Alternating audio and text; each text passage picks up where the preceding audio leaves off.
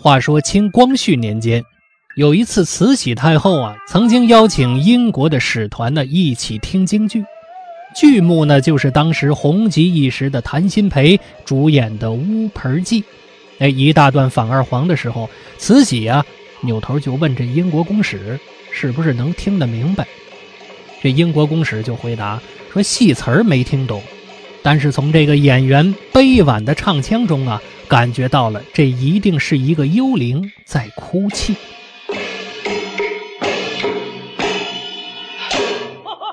旋律年轮，岁月流声。这里是国粹京剧和文艺造办处两家喜马拉雅网络电台联手打造的留声栏目，我是主持人林峰。此时台上如泣如诉的唱腔，永远也没有现实世界的恐怖来得更为猛烈。劳累过度的杨国用在恍惚之间被噩梦惊醒，出了一身的冷汗。他在梦中的尖叫，甚至把店小二都给引来了。这个梦，的确是太奇怪了。鸡还没有叫，杨国用就打点行囊出店赶路而去了。在距离汴梁城还有四十里的地方，杨国用站住了脚步。因为这一天已经是他整整离家九十九天的日子了，所以为了安全起见，今天是坚决不能回家的。看看天色将晚，杨国用这才要打尖住店。和现在京剧舞台上不大一样的是，京剧舞台上的刘世昌还带了一个刘生，而元杂剧中的杨国用却只能一个人赶路了。在京剧里，这时候的刘世昌有一段脍炙人口的西皮原版，叹人生世间名利谦。那接下来呢，咱们就欣赏一下严菊鹏先生于一九二五年的高亭唱片公司灌制的这段精彩的历史录音。这时期的严菊鹏呢，尚处于魔谈阶段，而言本身的特点，此时尚且不是十分的显著。但其嗓音之好，天赋之佳，魔弹之相，音韵之讲究，哎，足以令这个票友下海的前辈大家独步梨园。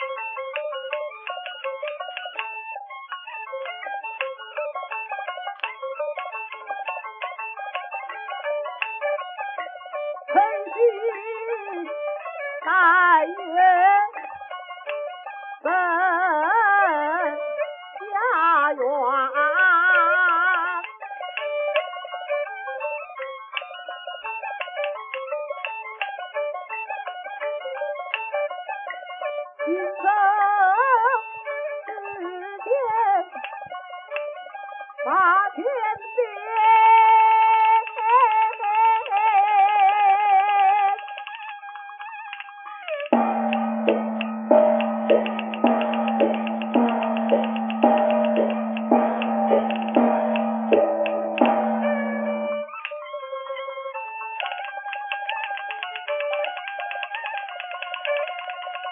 狂风大雨雪满天，大眼目望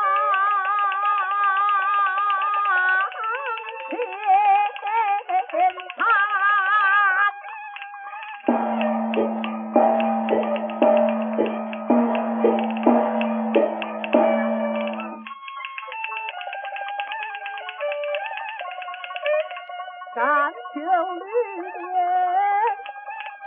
看，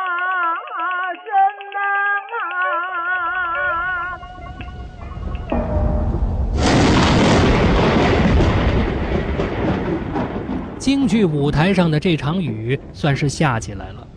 杂剧中，杨国用虽然没有遭遇到挨淋的下场，但是远不着村、近不着店的尴尬呀，也真是让杨国用泛起了愁容。抬眼望去，不远隐约处的确有一户烧窑的人家，貌似还开着一座店房。杨国用别无选择，只得前往借宿。这户人家就是远近闻名的盆罐赵家。这个盆罐赵家呀，就是京剧舞台上赵大的原型。盆罐赵家的夫妇早先呢开的是瓦窑，后来呢父母双亡。这彭冠照啊，嫌来钱太慢，就一直做的是打家劫道、图财害命、杀人放火的野蛮营生。所以杨国用踏进的这家店呢，是一家十足的黑店。接下来发生的事情，熟悉京剧的朋友想必已经非常的熟悉了。这点也和元杂剧的情节呢有所接近，但又略有不同。京剧里呢是刘生口误露了白，赵大夫妻见财起意，想要在招待刘世昌主仆的饭菜里下毒，杀人害命。所以被蒙在鼓里的刘世昌，在面对赵大的虚情假意之盛情款待时，自然是要感谢一番的。这里边呢也有一段西皮原版。哎，咱们呢不妨听一下这段呢，是马连良先生于一九三一年的百代唱片公司灌制的一面唱片。好一个赵大哥，人慷慨。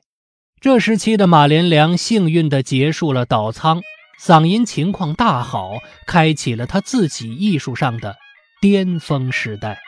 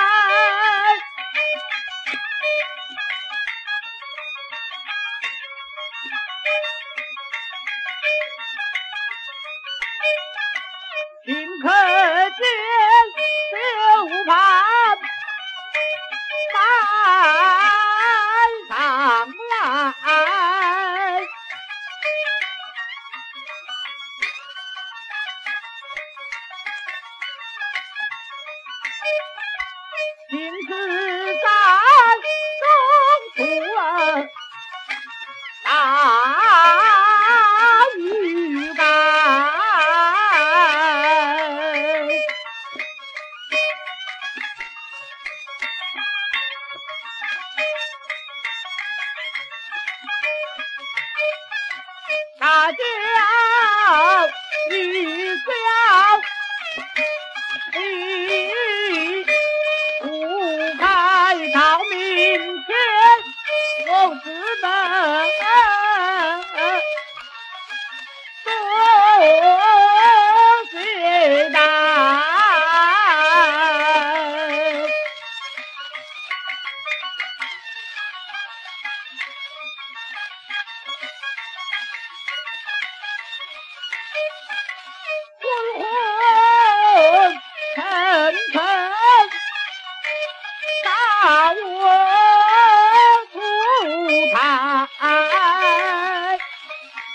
京剧中的刘世昌和元杂剧中的杨国用就是这样，既类似又不同。